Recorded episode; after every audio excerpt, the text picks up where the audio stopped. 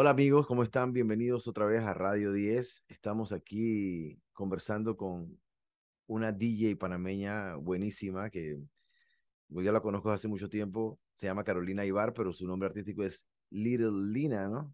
¿O cómo es el nombre artístico, Carolina? Lil Lina, es como, es como Lil Wayne, pero mejor. Ah. ok, bienvenida. Gracias por invitarme, estoy muy feliz de estar aquí. He escuchado Radio 10 de toda la vida y he, descubierto algunos de mis deep cuts favoritos en Radio 10. Así que muchos chasams han ocurrido mientras escucho esa emisora. Bueno, pero vamos entonces a, lo que, a lo que, para lo que estamos aquí.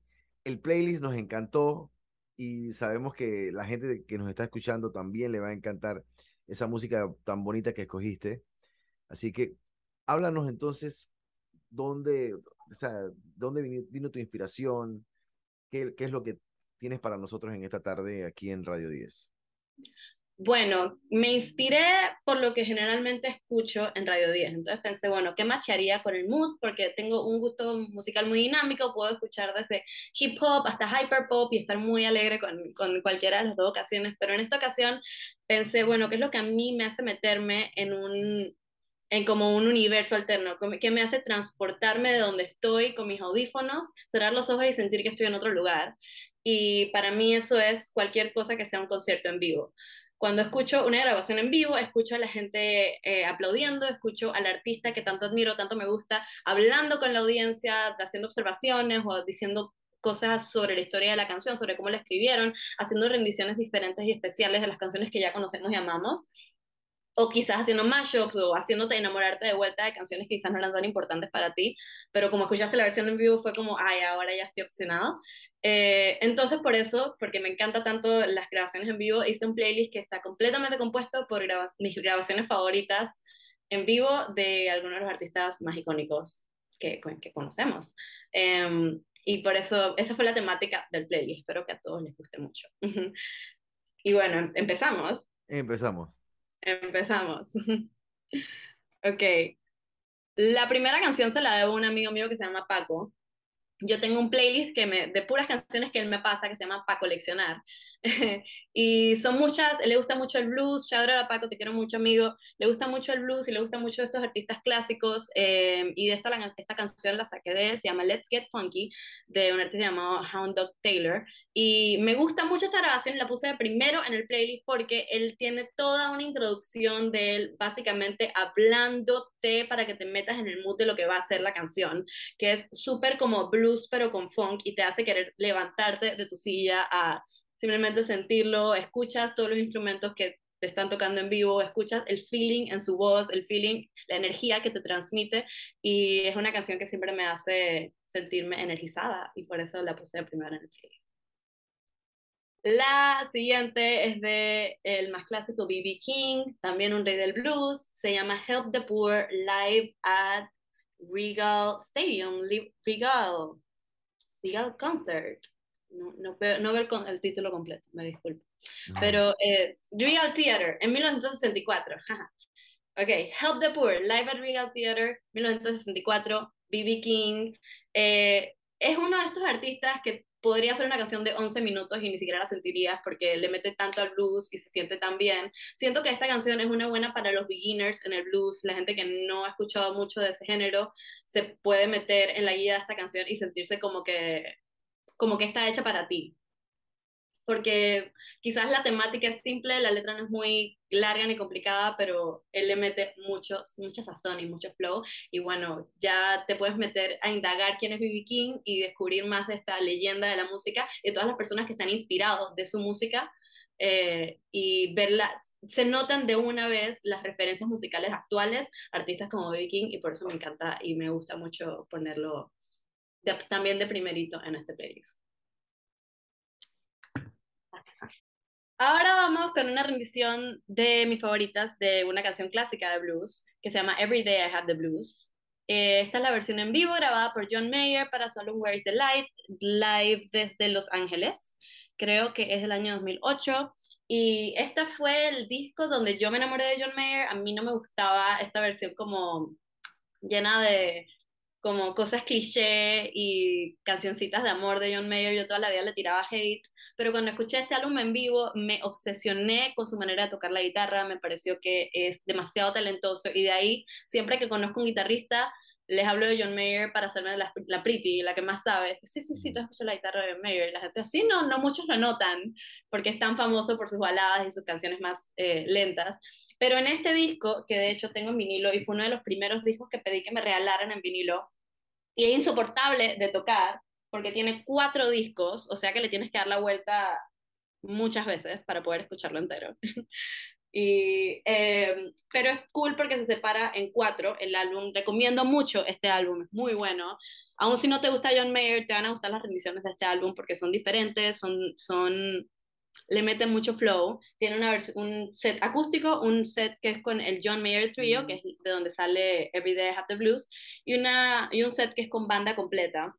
Definitivamente el man se pasó con este disco, lo recomiendo mucho y siempre me pone me pone como, como feliz, como que me hace, me, me transporta él con su guitarra y en Every Day I Have the Blues es un muy buen ejemplo de lo que te va a hacer sentir a través de todo el disco. Así que John Mayer, Every Day I Have the Blues. ¿Cómo te vino esa pasión por, por la música y te metiste en el tema de, de ser DJ? Bueno, para mí toda la vida yo veía a los DJs y decía, wow, qué geniales, o sea, quisiera ser así de cool, ¿sabes?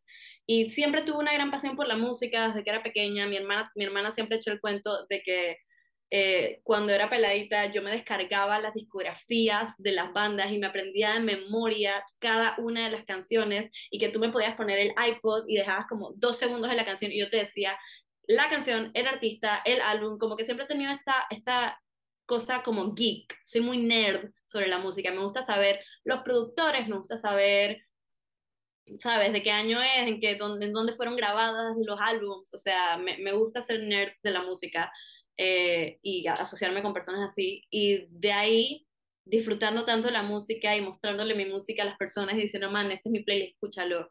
O, man, esta canción me recuerda a ti. O también le hacía mixtapes a, la gente, a, a, mis amigos y a la gente con los que salía, les hacía sus mixtapes, se les ponían un CD se los daba, les regalaba música. Y eso me hacía sentir muy bien toda la vida. Eh, y luego pensé, bueno, ¿y por qué no? Empecé a ir a fiestas y sentía que no estaba escuchando el tipo de música que yo quería bailar en la fiesta. Pensaba, man, quisiera que pusieran esto, quisiera que pusieran lo otro, siento que la estaría pasando mejor. Y luego pensé, eh, iba, iba mucho a este bar llamado El Apartamento, siempre lo frecuentaba, estaba ayudando al sonidista en la parte de, de, abajo en el sótano, y pensé, man, si no están poniendo el tipo de música que yo quiero que pongan, ¿por qué no la pongo yo misma? O sea, ¿qué me está deteniendo? Y me fui con mi computadora, pedí permiso, y fui con mi virtual DJ y mezclé con mi computadora y ese fue como el inicio. Y desde entonces, cuando me pagaron por DJ ser la primera vez, yo no podía creer que me estaban pagando por hacer algo que había disfrutado tanto. O sea, simplemente me fiesté, puse la música que más me gustaba, la gente reaccionó de una manera increíble, todo el mundo estaba disfrutando la música que ponía. Y de ahí fue como que, man, esto lo disfruto demasiado y siento que la, la, la, fiesta no sería la misma sin la música que yo estoy inyectando dentro de la fiesta y a veces no es fácil, pero definitivamente siempre vale la pena, me hace muy feliz DJsear y poner a la gente en el mismo mood que yo y hacer que, que, que, que descubran nueva música que no sabían que amaban, es que escuchen lo que no sabían que querían escuchar. Y decidí poner ahora una banda de rock argentina que se llama Los Auténticos Decadentes amamos a los auténticos decadentes, nos parece lo más cool del mundo. Eh, me encanta el rock argentino, son graciosos y me gusta meterme en a conocer bandas de rock argentino que no sean su estéreo, ¿sabes? Como que amamos, ok, están cool, pero también hay otras que, que también han hecho su, su, su viaje y han sido famosas y merecen ser mencionadas. Por eso pongo una canción que se llama No me importa el dinero, en vivo con Julieta Venegas de Los Auténticos Decadentes, eh, en un concierto en México. Me encanta cómo Julieta Venegas le hace como armonía a la voz del el cantante principal de Los Auténticos Decadentes. Me encanta que esa canción no es quizás la más famosa de ellos, creo que la más famosa es una que se llama La Guitarra, que también es muy buena. Pero esta canción me encanta porque escuchas el, la audiencia cantando con ellos, lo escuchas a ellos como metiendo un ritmo más o menos, se siente como improvisado, como que están ahí haciendo lo que sea que quieran hacer, haciendo lo que se sienta. Así que por eso me encanta esta versión en vivo de No me importa el dinero, los auténticos gigantes, con Julieta Venegas en Vivos de México. Aquí tenemos Simon Garfunkel, The Concert in Central Park.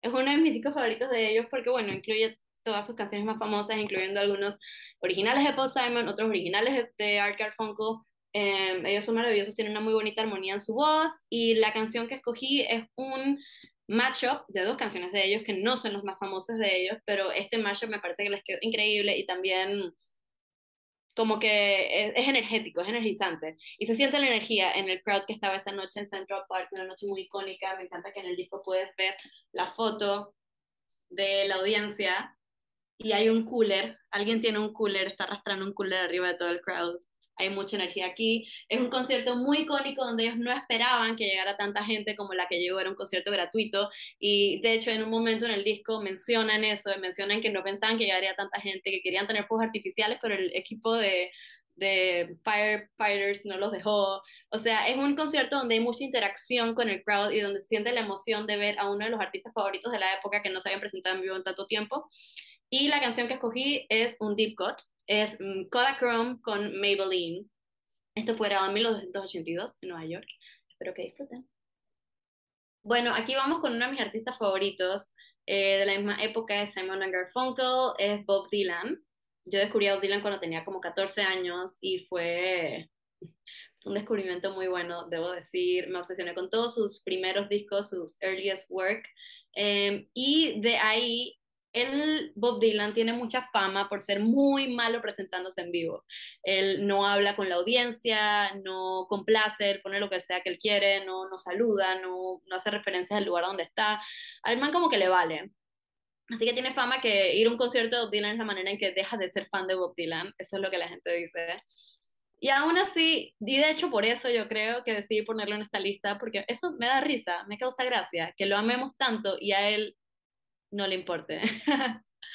eh, una, también esto es un deep cut, es famosa pero no tanto, se llama Ballad of a Teen Man, es una canción un poco oscura, pero entretenida, y aquí tenemos una versión medio larga, de 7 minutos, así que prepárense, porque vamos a escuchar a Bob Dylan en vivo por 7 minutos. Una grabación hecha en vivo en 1966, que fue cuando él apenas estaba empezando, parte de su bootleg series, que son una serie de discos que sacó en los 90 de básicamente cosas que habían quedado de los años pasados y decidió soltarlo. Y sí, Ballad of a Teen Man, Bob Dylan, en vivo. Wow, vamos con Led Zeppelin ahora. Se puso la vaina fuerte. Puso. También nueve minutos. No me di cuenta que había puesto canciones tan largas. ¡Ah! No, cool, no hay problema del tiempo. No, hay problema del tiempo. Ok. Es que llama bitch por canciones largas. Yo, yo puedo escucharte Pick Three Different Ones sin ningún, dije ahorita mismo, 12 minutos, mandale, o sea, no me molesta. Sí, a mí también me encantan las canciones largas. Sí, siento que tiene más espacio para, para darse, y en especial una banda como Led Zeppelin, que esto era de la época donde las bandas no solo tenías una persona que era el que, el que tocaba bien esto o el, o el, el, frontman, sino que todos eran tan expertos en sus instrumentos y todos eran tan artistas en su área y todos agregaban tanto al concepto total de la banda que había que darle un momento especial a cada uno para que se luciera, ¿sabes? El baterista tenía que tener su solo, el bajista iba a tener su momento, el guitarrista obviamente iba a tener su momento y eso es lo que pasa con Led Zeppelin, o sea, y en esta versión de nueve minutos de Bring It On Home. que había que darle un momento especial a cada uno y lo hicieron y el cantante también se luce un montón, siempre tiene vocales espectaculares. Y esta es otra donde puedes escuchar tanto del crowd y puedes escuchar la energía y también es un concierto de rock y es una canción tan larga y aún así la gente está en el escuchando detenidamente cada sonido que cada instrumento hace. Y eso me parece maravilloso esta versión en vivo. Y la puedo escuchar como si fueran dos minutos, así se me van estos nueve la siguiente canción también es una que descubrí gracias a los vinilos. Me compré este disco en un mercado de vinilos en Miami por 10 dólares, solo porque tenía a John Lennon en la entrada, yo, en la portada. Yo pensé, bueno, qué genial, vamos a escuchar a John Lennon en vivo. Y no me imaginé que fuera un concierto tan, tan genial. Eh, y de todas las canciones muy famosas, tanto de John Lennon solo como de los Beatles que, que canta en este, en este concierto, la que más me llamó la atención es uno de los últimos tracks, que se llama, y no sé si puedo decir esta palabra en la radio, pero supongo que voy a decir el título de la canción. Así no, que, no, no hay problema con eso.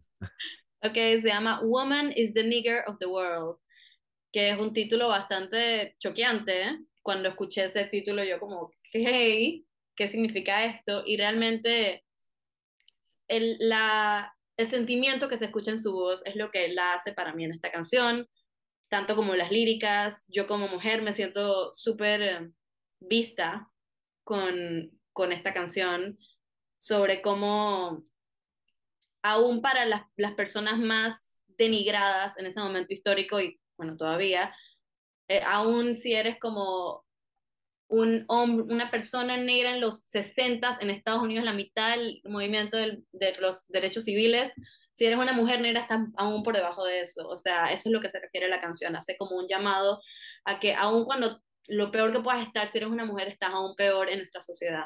Y lo hace de una manera tan musical y bonita, y lo grita y te lo dice y, y, te hace como que de verdad entre en ti.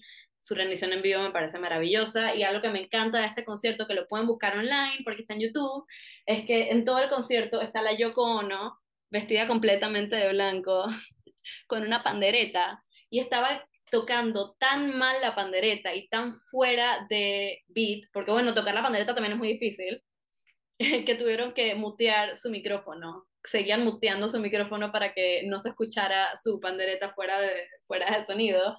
Y a John Lennon no le gustó eso, no le gustó que mutearan la pandereta de la Yoko Ono porque decía que parte de lo que querían que se escuchara era ese caos. Querían ese, ese, era parte de la expresión artística. Tuvieron sonido caótico fuera, fuera de onda con todo lo demás y esa era ella haciendo su, como su performance en la mitad del concierto de John Lennon.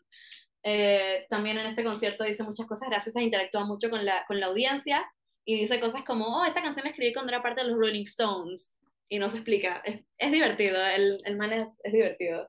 Así que aquí los dejo con Woman is the Near of the World, eh, live from New York City, John Lennon. Oye, bueno, entonces vamos con la siguiente, pues.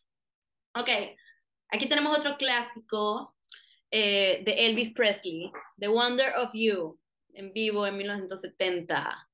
Me parece que este fue un concierto donde él ya tenía su look de enterizo blanco fabuloso. y me gusta mucho porque se escucha la evolución de su voz desde como sus early recordings en adelante y puedes escuchar como la manera en que de verdad tiene una voz increíble este hombre. Y simplemente como simbólicamente me encanta Elvis Presley porque introdujo la música tipo blues y tipo rock al público blanco de Estados Unidos que no conocía este tipo de música. Entonces, habiendo comenzado con famosos cantantes de blues este, negros, me gustó incluir una persona que también cantaba blues, pero era blanco y lo hizo bastante bien, así que hay, hay que darle su respeto. Y The Wonder of You me parece una bonita canción de amor, no de las más famosas, pero me parece que tiene, tiene un montón que dar ahí. Así que disfruten por un momentito esta pequeña y bonita canción, The Wonder of You, en vivo, Ahora tenemos eh, un extracto de un álbum en vivo completo de Cultura Profética, donde hicieron un concierto entero en tributo a la leyenda Bob Marley.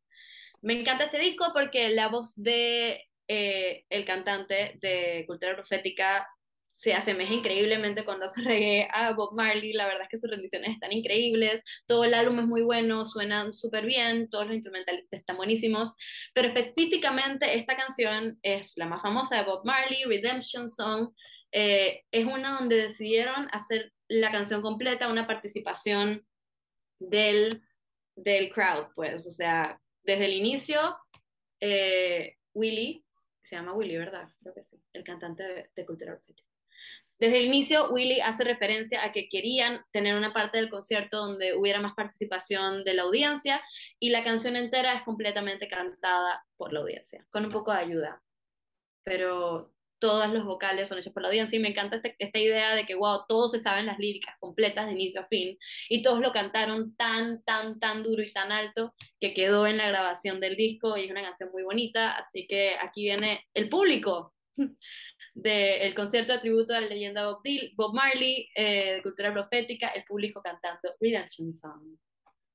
¿Sabes qué más me gusta haber hecho este, este, a este playlist de todas las canciones en vivo?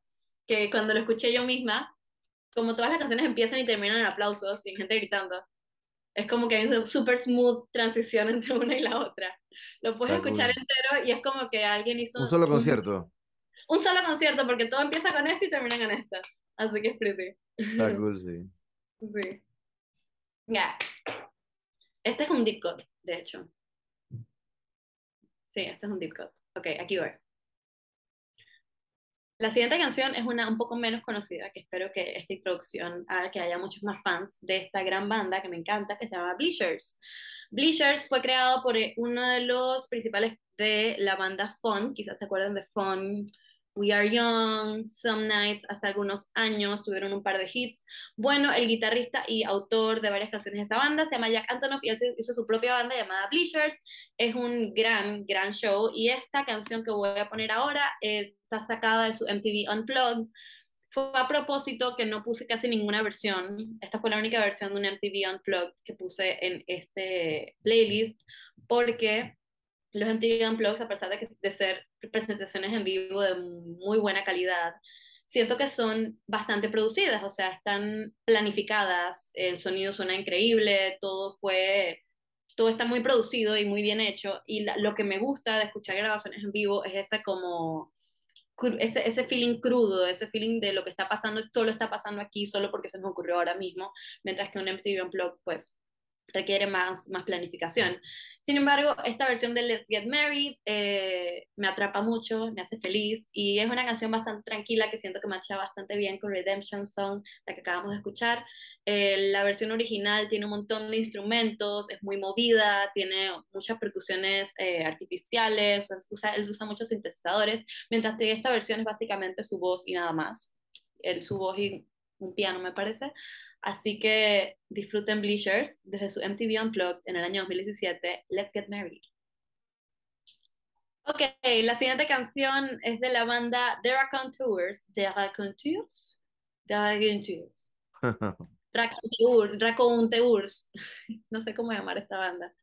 Es un side project de el famoso White, de, de, White Stripes que todos conocemos. Esta es una banda que tiene por otro lado y me encanta el sonido de ellos. La primera canción que escuché de ellos se llamaba Carolina Drama y la escuché porque, bueno, tenía mi nombre y de ahí quedé obsesionada con esta maravillosa banda. Probablemente han escuchado esta canción, pero es su versión en vivo desde Montreux en 2008, es mi favorita. Viene también con un video que deberían buscar, es muy bueno. Se llama Many Shades of Black. Para terminar, voy a introducirles a mi guitarrista favorito de la historia y el hombre del cual estoy perdidamente enamorada, tanto de él, sus talentos, su cerebro, como su increíble melena, Brian May.